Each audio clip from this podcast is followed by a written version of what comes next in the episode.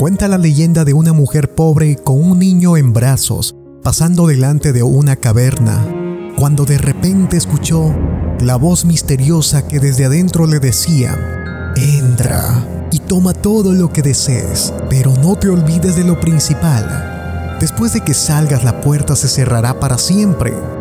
Por lo tanto, aprovecha la oportunidad, pero no te olvides de lo principal, repetía esta voz. La mujer entró en la caverna y encontró muchas riquezas. Fascinada por el oro y las joyas, puso al niño en el piso y empezó a juntar ansiosamente todo lo que podía en su delantal.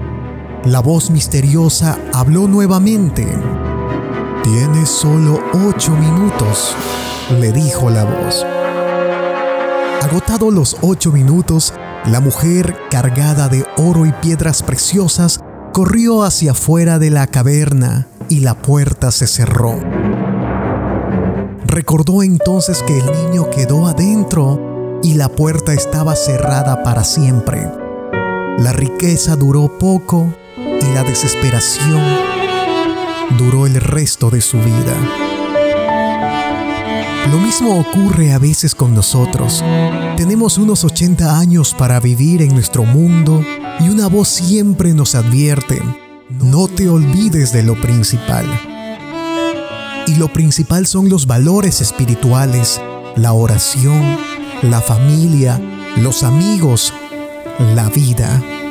Pero la ganancia, la riqueza, los placeres materiales nos fascinan tanto que lo principal siempre se queda a un lado.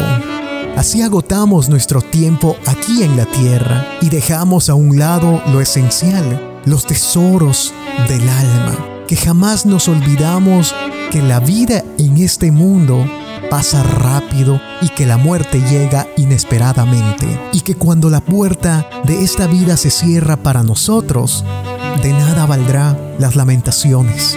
Ahora piensa por un momento qué es lo principal en tu vida. Qué cosa extraña es el hombre. Nacer no pide, vivir no sabe, morir no quiere. Soy Wilson Monar